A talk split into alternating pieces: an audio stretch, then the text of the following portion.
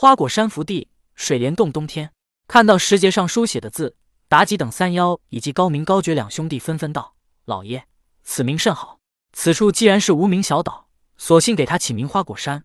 洞府在水帘之后，可叫水帘洞。”童天解释道：“是，老爷。”众人纷纷道：“老爷，洞府还未完全建好，您先请上座歇着，容我姐妹把这里收拾干净。”妲己弓着身体，双手向洞内高台上的石座前伸着，显得十分的卑微。你们在我面前无需如此，你们唤我老爷，我便接受了，但也不必如此拘谨。童天道：“是，老爷。”妲己等人答道。这时，童天环顾四周，微笑点头：“妲己，此处想要完善起来，也不是一朝一夕的事，不用着急，慢慢来。而且，我看你为了建造水帘洞，也没少费心吧？老爷，这是我等将来修道生活之处。”自然要费心建造。妲己道：“嗯，我知你有这方面特长。露台如若不是耗费巨大，单纯当做建筑物来看，确实不错。”童天道：“谢老爷夸奖。”妲己道：“天庭建造的每一处洞府，都比露台豪华奢侈太多了。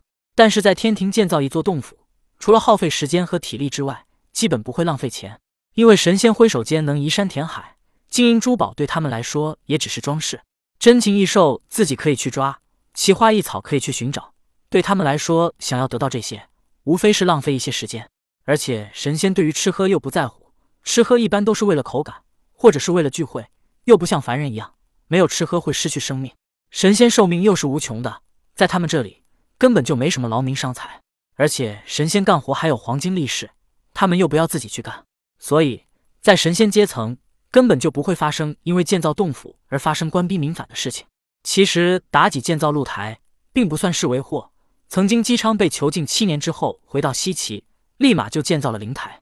露台和灵台说起来都是劳民伤财，但妲己在用露台陷害姜子牙不成之后，纣王找了崇侯虎来建造。崇侯虎贪污受贿，三丁抽二，这才导致百姓怨声载道，民心不稳。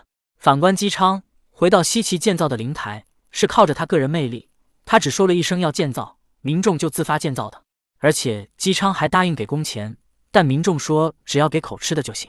到最后，姬昌也没给工钱，所以妲己的错，只能说他错在没有用对人。当然，那时的妲己要做的是迷惑纣王，覆灭商朝江山，所以总的说起来，并不是建造豪华露台的错，而是干活不给钱。如果管饭再给工钱，平民百姓巴不得天天有活儿干呢。这时，众人也注意到了童天身边的小女孩，便问道：“老爷。”这个小妹妹是你们可称呼她为小姐？童天说完之后，又蹲下身子，在小女孩儿面前问道：“小妹妹，你叫什么名字啊？”他们都叫我江江，脸上还挂着泪痕的小女孩说道：“江江啊，好，你们都听到了，以后她就是你们的江江小姐。”童天站起来说道：“是老爷。”众人答道：“看时间尚早。”童天对妲己道：“妲己，你先别急着干活，江江才来岛上，对各处还不太熟悉。”你可带她去玩耍。是老爷。妲己道。妲己带着江江欲走，童天又说道：“你带着江江去玩耍时，可以告诉岛上生灵，三日后我准备再次讲道。而且你还要告诉这岛上生灵，谁若敢伤害江江，纵然地府诞生，我也会让他魂飞魄散。”是老爷。妲己答应之后，便带着江江去水帘洞外面玩耍，顺便告诉岛上生灵，这江江的后台是老爷，让他们小心一点，只能保护他。不能伤害他。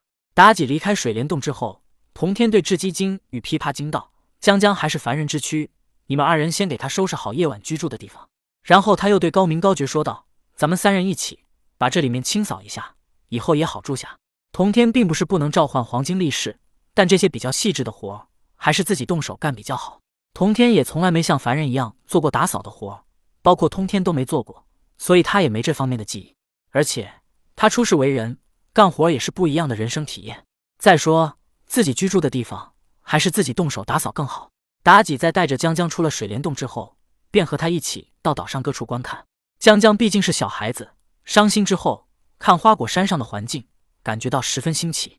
而妲己别看只是千年修为的妖怪，修为确实不高，但因为在朝歌迷惑纣王之时，别的没学会，吃喝玩乐倒是完全学会了。